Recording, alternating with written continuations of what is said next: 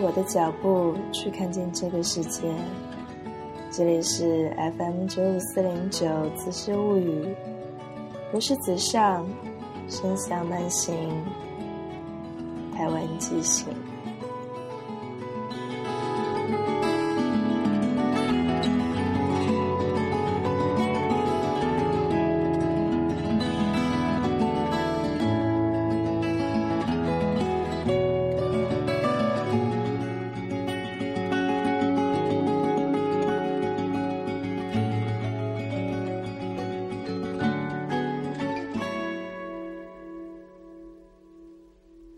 广州最近的天气一直都是淅淅沥沥的小雨，还有倾盆大雨，间或的阴天。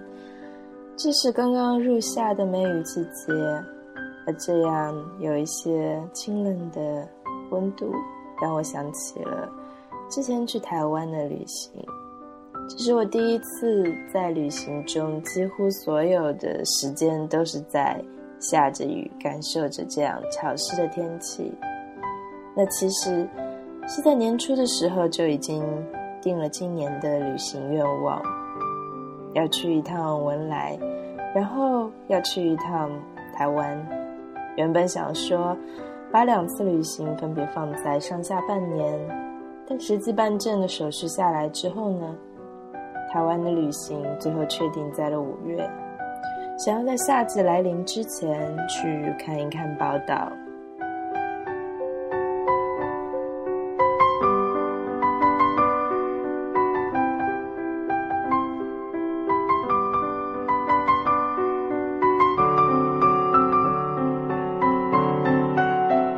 不得不说，对去台湾旅行的想法最初起源于《神思末路》，这是一部叶景天自传式的作品。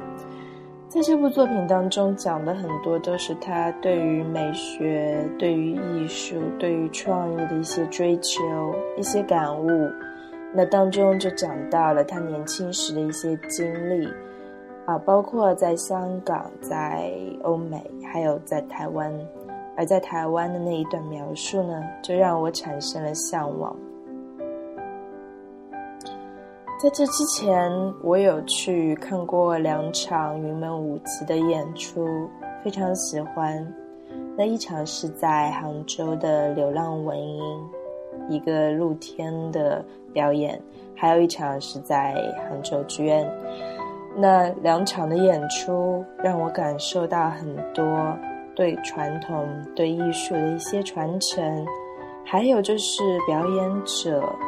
那种非常投入、非常认真的神情，深深的吸引了我。后来呢，也听说过汉唐乐府的男音的表演，也是一种对中国传统艺术的继承。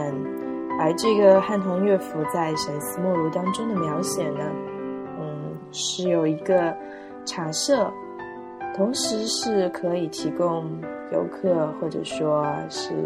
普通的消费者在那边品茶，然后在门廊之外就可以看到汉唐乐府的艺人们在那边的训练或者是表演，而更多的是一些地下演出，啊，叶景天提到的一些地下剧场，让我也觉得非常的好奇，所以有了这一次的去台湾的一个想法，我很想去触碰一下台湾。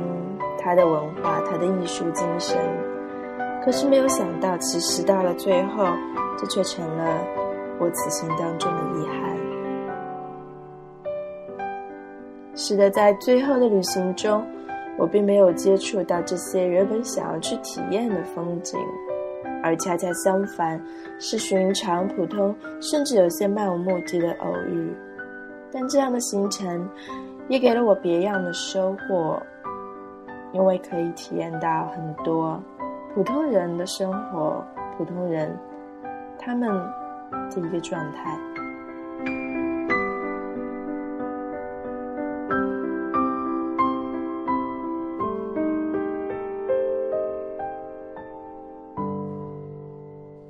那在为期九天的行程中，我把三个完整的日子留在了花莲。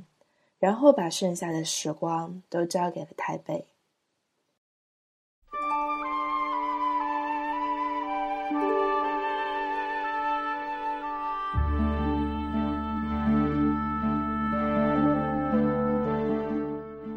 一直觉得台湾的地名很美，比如花莲，比如宜兰，比如垦丁。其实，在一开始听说花莲多地震，我是有过犹豫的。可是最后鬼使神差的，却因为一座民宿而决定要去那里。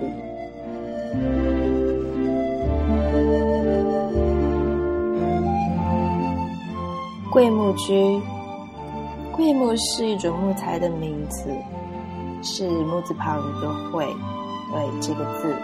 那如果你喜欢木式结构的庭院房屋，就一定要去试一试。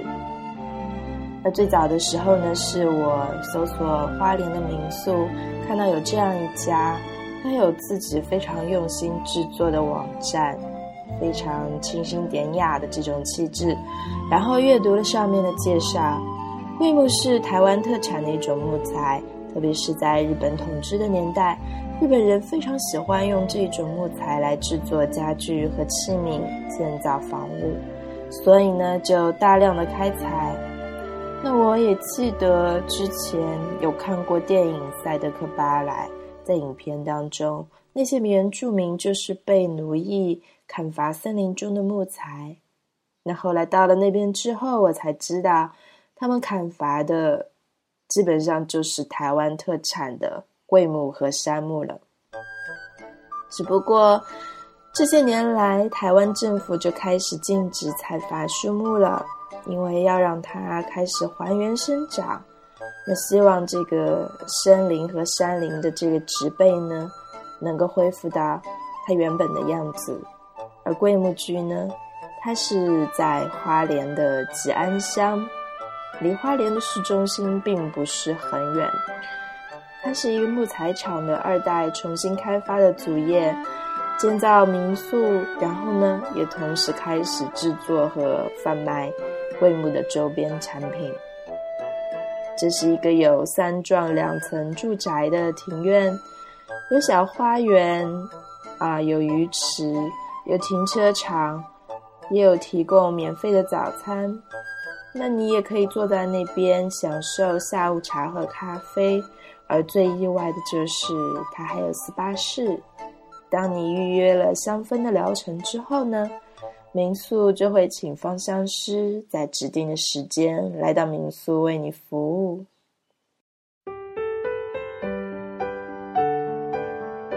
而三幢的住宅。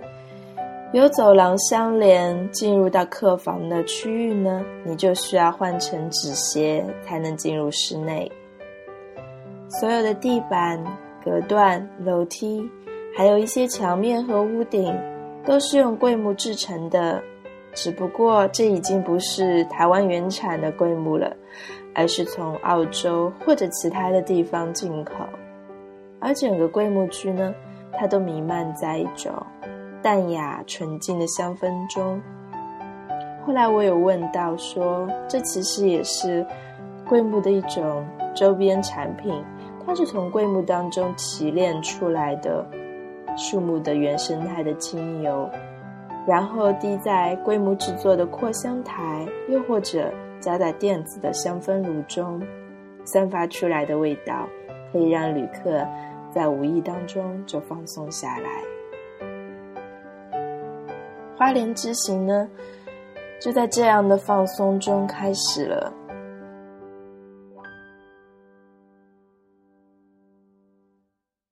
个人小黄师傅陈师傅就成为了我们的导游和司机，陪同了两天的行程。一般的游客呢，在花莲的旅行都会被推荐既定的包车观光路线。那我们就选择了泰鲁阁和花东纵谷两条旅行路线。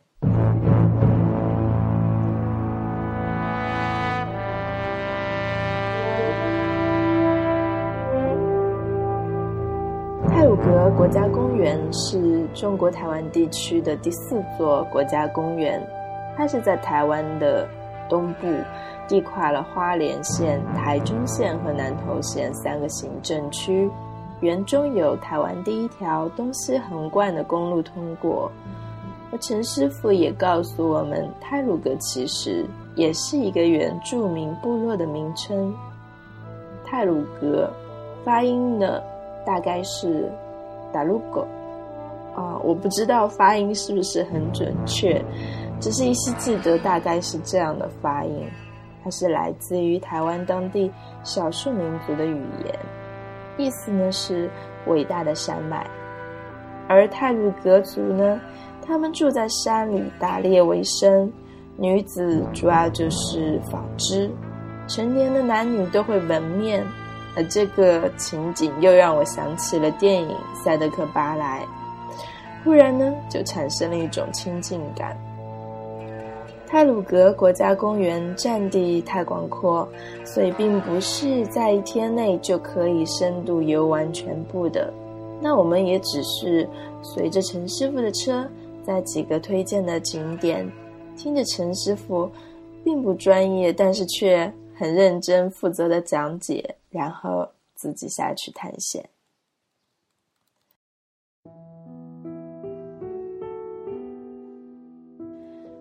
这里呢是以峡谷的地形为多，那你可以看到山壁被冲刷的痕迹。白色、灰色和黑色的波浪条纹就是岩石的模样，而峡谷间的水流也并不是全都是清澈的，相反，有些地方是浑浊的白色，就好像石灰水一样。那后来陈师傅也有告诉到我们说，花莲这里其实开采岩石石场、石矿场也是比较传统的一项主要的工业。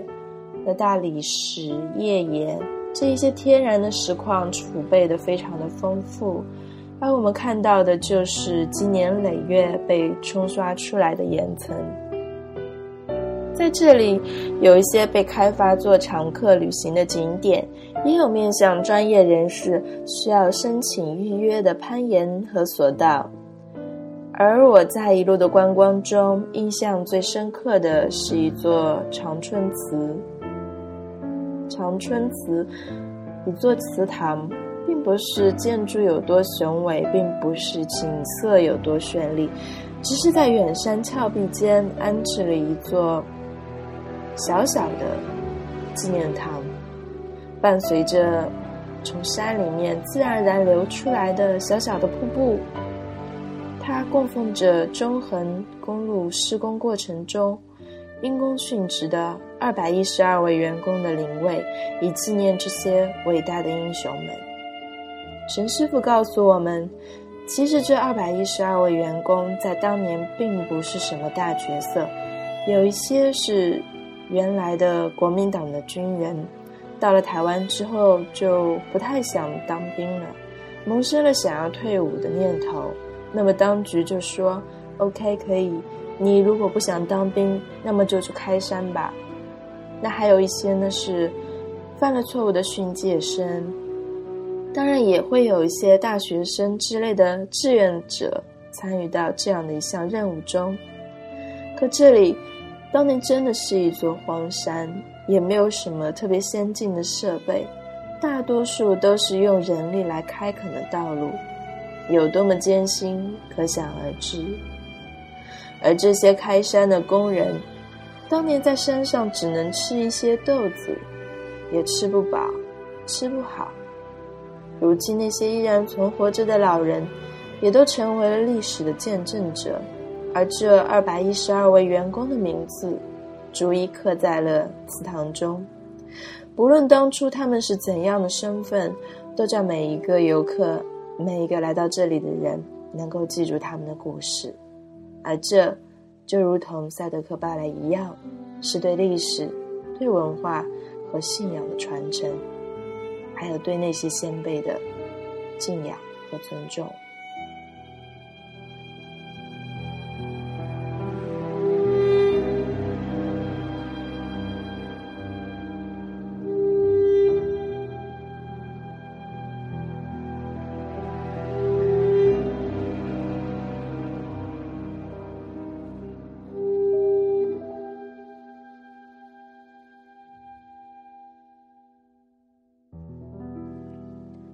我们在傍晚的时候到了七星潭，这是海边。原本想要看的落日，陈师傅却告诉我们，这里只能看到日出。虽然有些小失望，但很快就被满地的石头所吸引。和其他去过的海边不一样，这里并不是细沙，而是各种被打磨的非常圆润的石块。我不知道该不该叫它鹅卵石，灰色、白色、青色和红色，纯净而温和。赤脚走在上面也不会觉得硌得生疼。有人在这里唱歌，有人在这里钓鱼。海水呢，因为天气的原因只是灰色，但走近看却非常的清澈。这些石块不知道为什么可以让人看得心旷神怡。我很想挑一些好看的带回家，但是陈师傅说政府是不允许人们带走这里的石头的。那如果你是国外的旅客，在海关也会被检查出来，会被没收，因为政府认为这是属于全体台湾公民所有的财产，任何人都不能够私自占有。在结束了泰鲁阁一行之后，陈师傅就把我们送回了桂木居，然后我们开始了自强夜市之旅。桂木居虽然并不在花莲市中心，但是有一个好处就是离自强夜市非常近。这里有各式各样好吃的，比如蒋家棺材板、第一家烤肉，还有不算出名的玉子烧、牛轧糖、芋头番薯拔丝，都非常的不错。而鲜榨的果汁呢，就是纯正的水果风味。你可以在夜市吃，也可以打包回到房间再大快朵颐，也是很不错的选择。只是千万千万要趁热，趁热才能够享用到它真正的美味。而被屡次推荐的公正包子铺，因为在花莲市区，所以就被我安排在了第二天的必去行程中。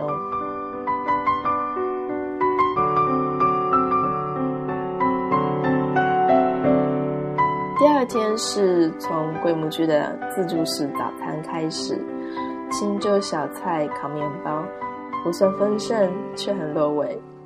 今天的行程是出海赏金和市区的漫步。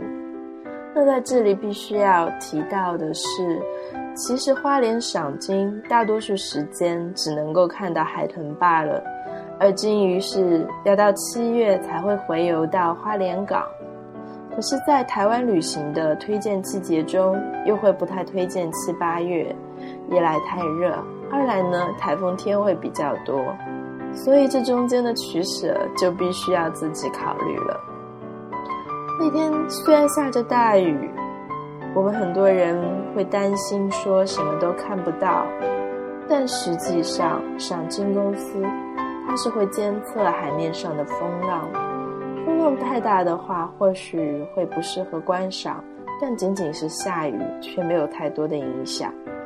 不过，为了免除旅客的后顾之忧，赏金公司还有这样的规定：说，如果出海没有看到任何鲸鱼和海豚的话，旅客可以保留票根，在四年内可以免费的再出海一次。而在大雨中。我看到了一群群飞旋海豚，在海浪中翻腾的时候，会欢快地跳起身来，凌空旋转七百二十度。那时候心里真的是很开心，就是各种惊喜，然后很欢快。我也在心里想说，这些可爱的小家伙到底是因为什么才会做出这样欢快的动作呢？